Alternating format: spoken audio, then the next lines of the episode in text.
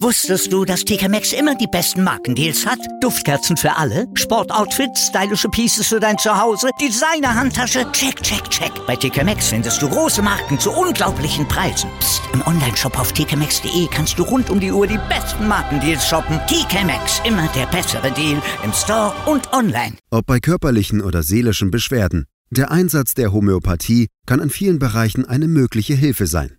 Die DHU bietet ein vielfältiges Spektrum an homöopathischen Arzneimitteln, ausschließlich in Deutschland hergestellt. Zu Risiken und Nebenwirkungen lesen Sie die Packungsbeilage und fragen Sie Ihren Arzt oder Apotheker. Natur pur. Der Podcast rund um Homöopathie und alternative Heilmethoden. Präsentiert von praxisvita.de. mit Antje Radüns. Alternativmedizin gilt für viele per se als gut, weil sie damit positive Erfahrungen gemacht haben. Es ist aber sehr wichtig zu unterscheiden zwischen es wirkt und es hilft. Denn auch von alternativen Methoden kann man profitieren, aber sie wirken eben nicht, was bedeutet, es ist oft keine spezifische arzneiliche Wirkung nachweisbar. Zitat Nathalie Grams, Ärztin. Wir wissen tatsächlich nicht, wie Homöopathika wirken, aber wir sehen, und das seit 200 Jahren, dass sie wirksam sind. Da passiert etwas, das wir noch nicht messen können, was übrigens auch für viele Behandlungsmethoden und Medikamente der Schulmedizin gilt. Zitat Michaela Geiger, Vorsitzende des Deutschen Zentralvereins der homöopathischen Ärzte. Beim Thema Homöopathie scheiden sich also die Geister. Und zwar heftig. Viele Menschen, darunter auch Mediziner, schwören auf diese Methode. Auf der anderen Seite stellen unter anderem Naturwissenschaftler und auch Ärzte in Frage, dass eine homöopathische Wirkung überhaupt möglich ist. Polemische Diskussionen häufen sich, helfen dem Patienten aber wenig und sind oft kontraproduktiv. So sagte Grünchef Habeck erst im Januar die parteiinterne Kommission ab, die über Homöopathie und deren Kassenfinanzierung debattieren sollte. Aber auch in CDU, CSU und SPD gibt es widerstreitende Meinungen zur Hahnemannschen Heilmethode. Similia similibus currentur. Ähnliche Leiden mögen durch ähnliche Medikamente geheilt werden. Ich begrüße ganz herzlich bei uns Dr. Ulf Rieker. Er ist Internist und Vorsitzender des Landesverbandes Bayern, des Deutschen Zentralverbandes homöopathischer Ärzte und hat jetzt Zeit für uns. Das freut mich. Schönen guten Tag, Herr Dr. Rieker. Guten Tag, Frau Radins. Herr Rieker, welche Argumente der Homöopathie-Gegner nerven Sie am allermeisten? Am meisten nervt mich die Behauptung, Homöopathie könne gar nicht wirken, weil in den Arzneien ja gar nichts drin ist. Mhm. Also nichts drin, nichts dran. Mhm. Und deshalb, und das ist der zweite Punkt, der mich nervt, solle man auch gleich jede weitere Forschung einstellen. Und dieses Argument wenn es überhaupt ein Argument ist, finde ich schlicht und einfach dumm und darüber hinaus auch im Grunde wissenschaftsfeindlich. Und zwei Gründe gibt es dafür aus meiner Sicht. Mhm. Das Argument geht nämlich davon aus, dass es eine Wirkung, dass eine Wirkung nur von Molekülen ausgehen kann. Mhm. Und natürlich stehen in unserem Organismus die Wirkungen mit Molekülen und Rezeptoren in Verbindung, aber es ist ja die Frage, ist das wirklich alles? Die Aussage, ist sicherlich richtig innerhalb unseres üblichen Weltbildes, dass wir nämlich alles materialistisch betrachten und sehen. Mhm. Ob uns das im Alltag bewusst ist, dass dieses Weltbild ähm, Übergänge in andere Bereiche hat, oder ob uns es nicht bewusst ist. Wir sind ständig umgeben von, ja, ich will sagen, Phänomenen, die mit Quantenphysik und Relativitätstheorie zum Beispiel zusammenhängen. Und diese Phänomene, die liegen eindeutig außerhalb der Newtonschen Physik oder eines materialistischen oder auch mechanistischen Weltbildes. Mhm. Der zweite Punkt? Der zweite Punkt ist, dass dieses Argument eigentlich davon ausgeht, dass wir heute einen Stand des Wissens hätten, der nicht mehr erweiterbar wäre. Und alles, was nicht unmittelbar plausibel ist, braucht auch nicht mehr erforscht zu werden. Und diese Position, die ist für meine Begriffe ähm, eine Kapitulation der Wissenschaft eigentlich vor eurem eigenen Anspruch. Fangen wir doch mal von der Pike auf an. Ähm, es heißt ja, für die Homöopathie werden Mittel verdünnt, ja, also der Ausgangsstoff sozusagen, dass sie kaum oder gar keinen Wirkstoff mehr enthalten. Das ist doch korrekt soweit, oder? Ja. Okay, ja. und dann folgt das Potenzieren, um diese Wirkung dann zu erzielen. Wie genau funktioniert es dann? Also zu Hahnemanns Zeiten wurden in der Therapie Stoffe wie zum Beispiel Quecksilber auch eingesetzt und die waren ja bekanntermaßen damals schon äh, giftig. Mhm. Und Hahnemann wollte eigentlich zunächst durch die Verdünnung die Giftigkeit reduzieren. Und diese Verdünnung erfolgte damals, und so ist es auch heute schrittweise, so hat er es gemacht, im Verhältnis 1 zu 100 und bei festen Stoffen auch durch Verreiben mit Milchzucker, eben auch 1 zu 100 in einem Mörser zum Beispiel. Und zur Durchmischung dieser, dieses Urstoffes mit seiner Trägersubstanz hat er ganz pragmatisch die flüssige Lösung jeweils geschüttelt, mhm. um es zu vermischen. Mhm. Der Begriff des Potenzierens wurde erst später eingeführt, weil Hahnemann eigentlich dann gemerkt hat, dass durch sein Vorgehen der Verdünnung die Wirksamkeit und manchmal auch die Wirkdauer nicht etwa abgenommen haben, sondern dass sie sich zu seiner eigenen Überraschung sogar gesteigert haben. Und das hat er dem Schritt des Verschüttelns zugeschrieben. Mhm. Dass da also irgendetwas passiert, was zu dieser Wirkungsverstärkung führt, das hatte er gar nicht selber erwartet. Im Übrigen ist das, was heute immer wieder äh, besprochen wird, dass man in Richtung Erdmittelpunkt zu schütteln und zu klopfen habe, das war nie bei Hahnemann die Rede davon. Er hat außerdem selber schon davon gesprochen, dass es über das Verschütteln von Hand auch erlaubt sei, zum Beispiel maschinell zu verschütteln. Mhm. Jetzt haben Sie das ja vorhin schon gesagt, dass Sie den Gegnern äh, begegnen, in mir sagen, man kann eben nicht alles erklären. Und das ist aber doch ein großer Punkt, den die Gegner Ihnen auch oder der Homöopathie entgegenbringen, nämlich dass der Grundsatz da heißt, wo kein Wirkstoff ist, kann auch nichts wirken. Wie kann man dem denn nun begegnen, ohne, ich will mal sagen, sauer zu sein oder eingeschnappt zu sein, sondern wirklich zu versuchen, vernünftig zu argumentieren?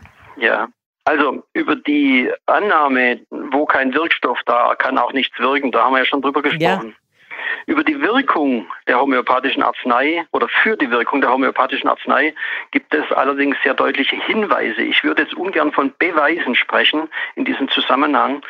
Denn auch, sage ich mal, für die Existenz der Schwerkraft gibt es streng genommen keinen Beweis, wie sie zustande kommt, aber auf jeden Fall überzeugende Hinweise, wie sie wirkt. Ein Stein fällt halt dann zu Boden und das nach der Ähnlichkeitsregel, korrekt gewählte homöopathische Mittel, bringt Symptome des Patienten zum Verschwinden. Also mhm. so weit, so einfach. Mhm. Aber Sie haben natürlich recht, man möchte die Wissenschaft, die, die Wirksamkeit homöopathisch potenzierter Substanzen wissenschaftlich erfassen. Und hierfür gibt es im Grunde genommen drei Möglichkeiten. Die Möglichkeit äh, eins ist die Testung in Studien ähm, der Wirksamkeit im Krankheitsfall am Menschen. Mhm.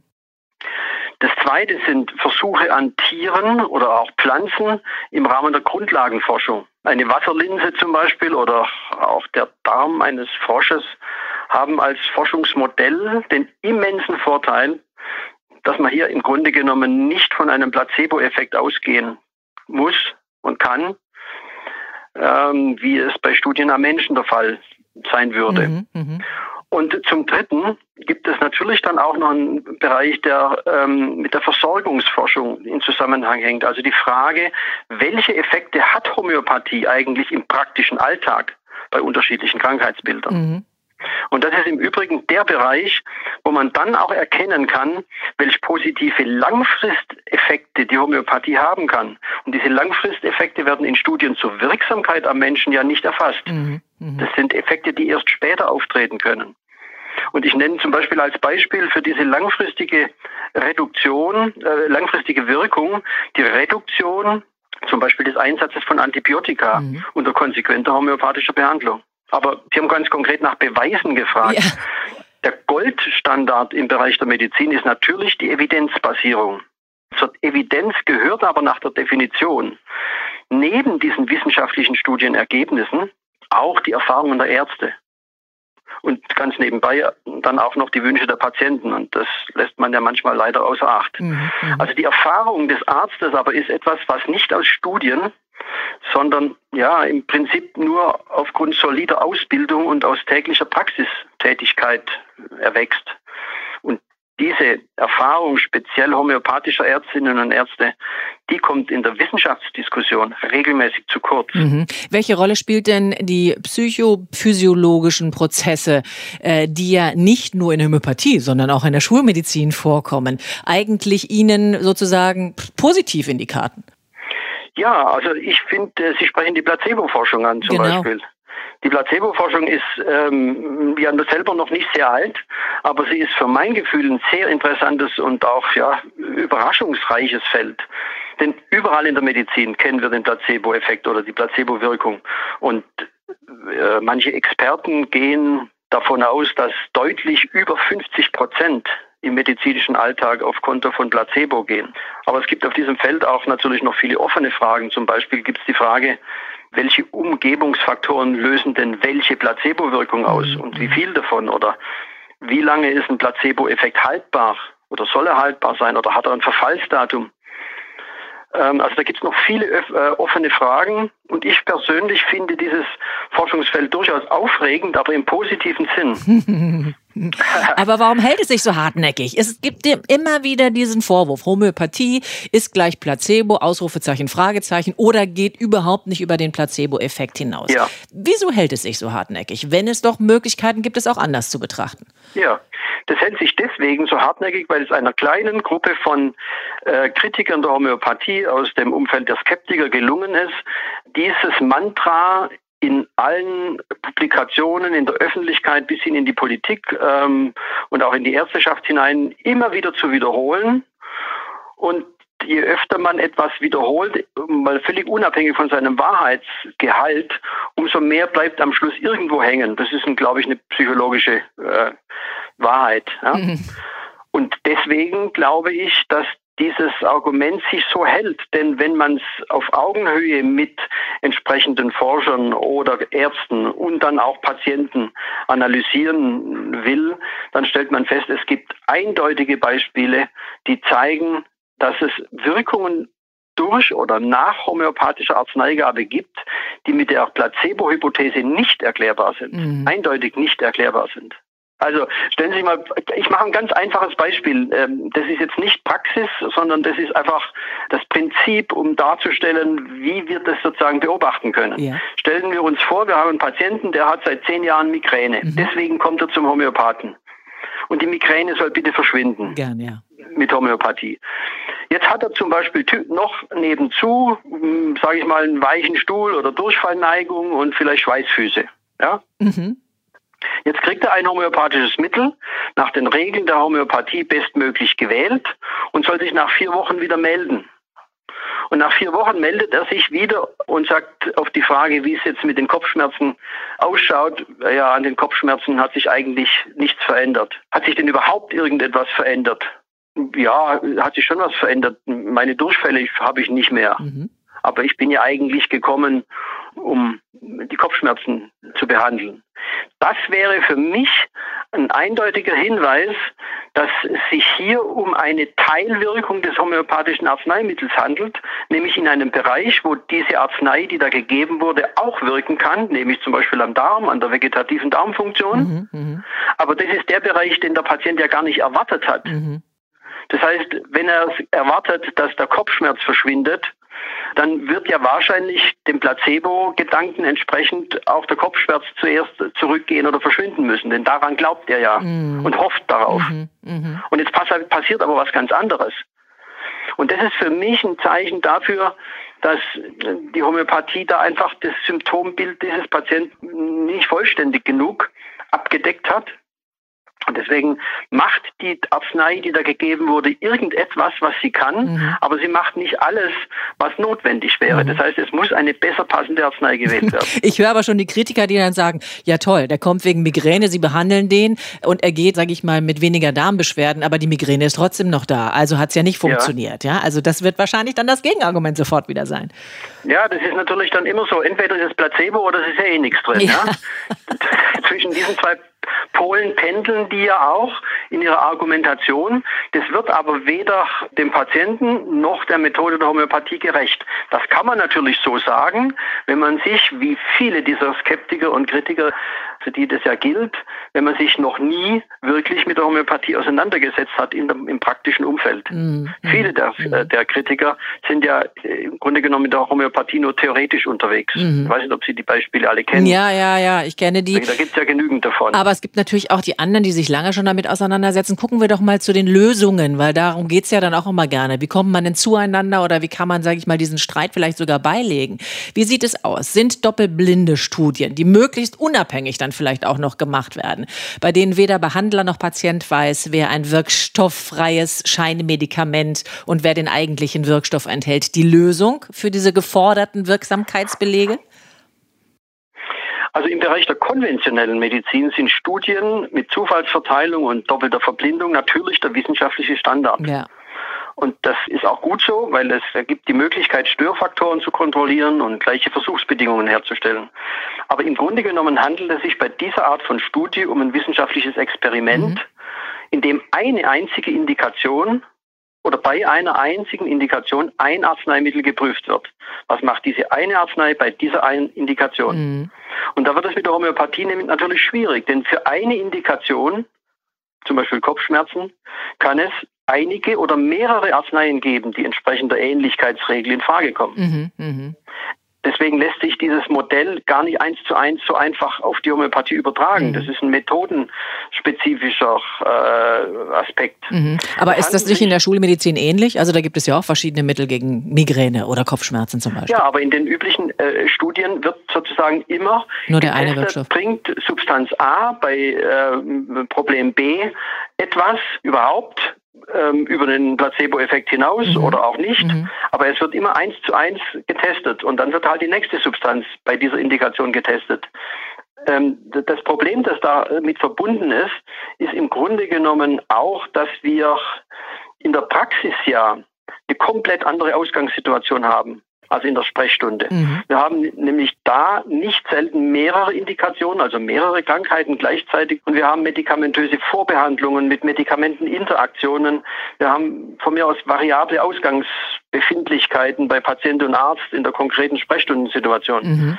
Das heißt, das ist eine Situation, die lässt sich sowieso nicht abbilden in einem dieser Studienmodelle. Sie ist nämlich viel komplexer und das Leben ist komplexer als ein wissenschaftliches Experiment. Mhm. Da sagen aber dann die Gegner oder werfen die Gegner Ihnen vor, dass sie sagen, na ja, das ist doch klar, Sie nehmen sich viel Zeit, Sie haben eine Stunde für eine Anamnese, das hat kein normaler Schulmediziner und alleine deswegen geht es Ihren Patienten schon viel besser, wenn die ihre Praxis verlassen.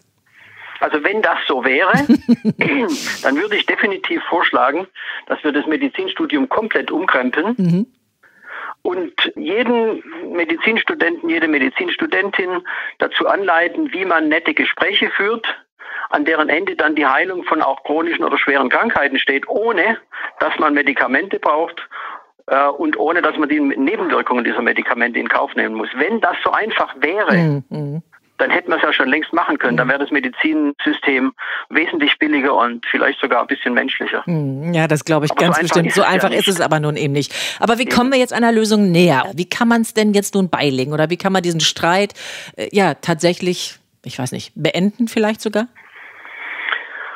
Also ich fürchte, dass wir diesen Streit nicht so leicht beenden können, weil die Bereitschaft zum unbefangenen und vorurteilsfreien Beobachten dessen, was die Homöopathie kann, mhm. auf Seiten der Gegner nicht gegeben ist. Warum, weiß ich nicht. Und deswegen fürchte ich, dass das so einfach nicht gehen wird. Ich finde es ausgesprochen wichtig, diese Forschungsbereiche zu vertiefen, mhm. Die da heißen Versorgungsforschung, also die Abbildung des ganz realen Praxisablaufes äh, bei multimorbiden Patienten mhm. unter homöopathischer Behandlung zu dokumentieren, was ein Riesenaufwand ist, was auch Geld kostet, oder auch die Grundlagenforschung einfach intensiver zu beackern und auch zu kommunizieren. Dass man nämlich sagen kann, Mensch, was soll denn die arme Wasserlinse äh, jetzt mit dem Arsenikum C30 äh, äh, machen? Woran soll die das merken, ob da jetzt Arsen drin ist oder nicht? Ja, aber das ist ein Prozess, den Sie gerade beschrieben haben, der lange dauern wird. Ja, das wird lange dauern, das fürchte ich auch. Bleiben wir nochmal bei den homöopathischen Ärzten, beziehungsweise bei denjenigen, die mit Homöopathie arbeiten. Das sind zum Teil eben ja ausgebildete Ärzte, so wie Sie auch, die ganz normal eine schulmedizinische Ausbildung haben, eine Facharztausbildung haben und dann noch obendrein die lange homöopathische Ausbildung gemacht haben. Dann gibt's ja. aber auch die Heilpraktiker. Davon gibt es sicherlich ich will da niemanden diskreditieren, gute oder schlechtere. Woran, woran erkenne ich die? Äh, oder gehe ich doch besser eben zum Facharzt mit dieser speziellen Homöopathie-Ausbildung? Wie finde ich als diejenige, die jetzt die Homöopathie sucht, den richtigen Arzt? Also zum einen, es gibt äh, Heilpraktiker, die homöopathisch sehr gut ausgebildet mhm. sind und die auch ihre Grenzen kennen.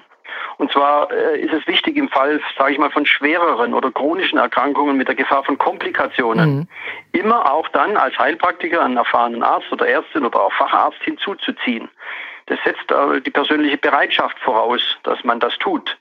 Und das können aber Patienten meiner Meinung nach auch einfordern, wenn sie bei einem Heilpraktiker in Behandlung sind. Mhm. mhm. Wenn sich allerdings ärztliches Wissen und, und die homöopathische Kompetenz in einer Person treffen, dann ist es für den Patienten natürlich einfacher.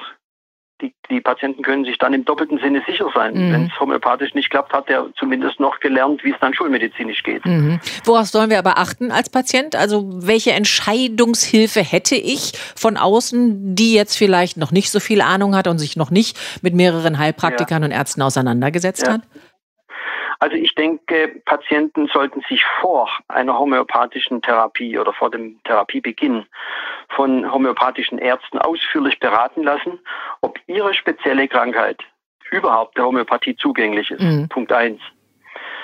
Punkt zwei ist, im nächsten Schritt sollten Sie Ihren Therapeuten fragen, ob Homöopathie jetzt ergänzend zur laufenden allopathischen Therapie in Frage kommt oder ob Homöopathie eine Alternative darstellt, mhm. die ohne Schulmedizin mhm. äh, die Krankheit, die es zu behandeln gilt, heilen kann.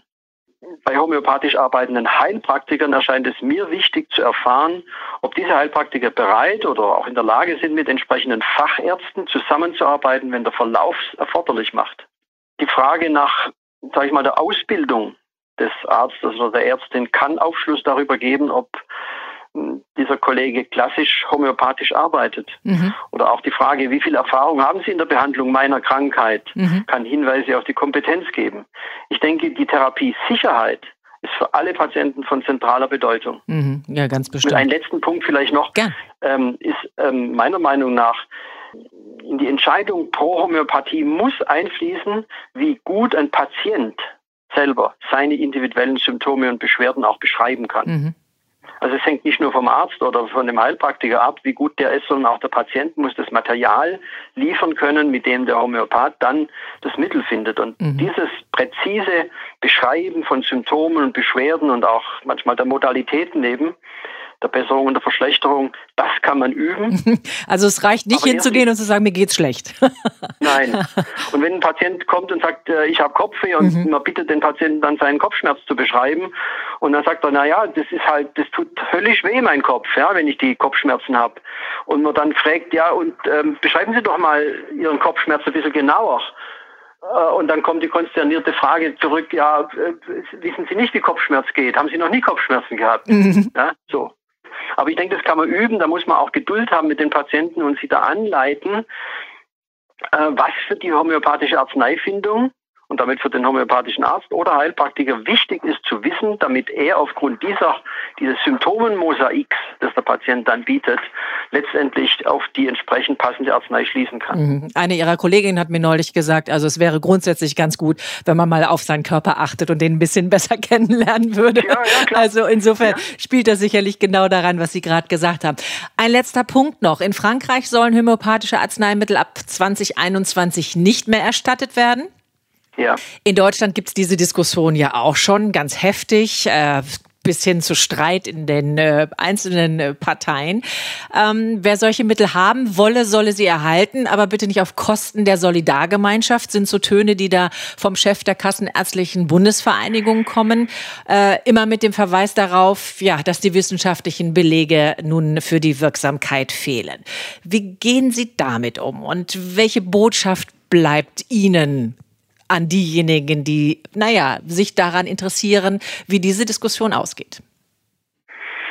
Also diese Argumentation geht ja genau von dem aus, was wir jetzt vorher schon besprochen haben, genau. nämlich von der Tatsache, es gibt keine Beweise, also muss man auch nichts zahlen, weil es ist ja nichts drin. Mhm. Und wenn es jemand trotzdem haben will, kann er ja seinen Zucker selber kaufen. Ja, richtig. Das ist also die ganz banale Schiene. Das lässt aber völlig außer Acht, dass es tatsächlich Studien gibt, dass es Versorgungsforschungsergebnisse gibt, dass es Grundlagenforschungsergebnisse gibt, dass es die Erfahrung von Ärzten gibt, die ja auch evidenzbasiert ist, dass Homöopathie tatsächlich wirkt und zwar seit 200 Jahren jetzt mhm. und weltweit.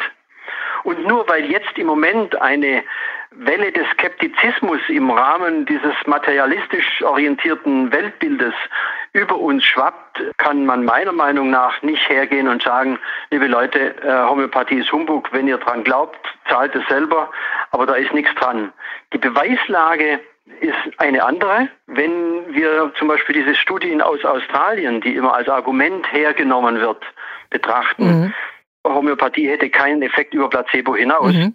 dann muss man einfach recherchieren und festhalten und eben auch die Kritiker konfrontieren damit, horch mal her, es gab eine erste Version dieser Studie, die wurde drei Jahre lang unter Verschluss gehalten, dann kam die zweite und die zweite kam dann zu diesem negativen Ergebnis für die Homöopathie. Mhm. Und erst durch eminenten Druck der Öffentlichkeit wurde die erste Studie veröffentlicht und siehe da, es gab in dieser ersten Studie eindeutige Hinweise dafür, dass es für bestimmte Indikationen klare Hinweise gibt für eine Wirksamkeit der Homöopathie. Mhm. Mhm. Das heißt, da ist meiner Meinung nach oder unserer Überzeugung nach ähm, durchaus auch relativ viel ähm, wissenschaftliche Manipulation im Spiel. Wenn man sich so ein bisschen umschaut, dann sieht man ja ganz viele möchten ja tatsächlich Homöopathie oder greifen eben auch ja. auf alternative äh, Medizin zurück. Und das wird ja auch immer mehr gefordert. Ich verstehe nach wie vor nicht bei aller Diskussion und bei allen Argumenten pro und contra, warum man nicht einfach beides bestehen lassen kann und äh, davon profitiert, es an der einen oder anderen Stelle so gut wie möglich zu kombinieren.